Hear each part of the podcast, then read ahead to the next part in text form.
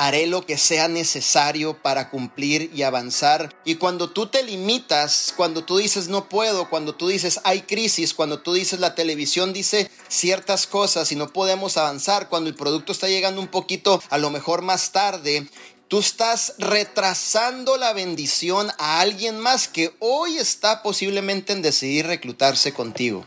Por tan solo decir, hoy no sigo, hoy tiro la toalla, ya me cansé, esto no funciona. Al contrario, hoy son los mejores tiempos en donde tú vas a hacer que las cosas funcionen, donde tú realmente vas a poner todo de ti para que puedas avanzar, tener el resultado y logres tener obviamente esos sueños y esas metas que te has establecido. Apunta esto en grande, tu liderazgo, tu compromiso, la determinación que tú tengas con el proyecto, la acción que tú pongas en el proyecto o en la visión de vida divina, los avances que tú puedas hacer dentro del proyecto de vida divina, las decisiones que tú tomes dentro del proyecto de vida divina en estos momentos de crisis. Obviamente la determinación que tú tengas de todos los días hacer el trabajo no está ligado con tus sentimientos.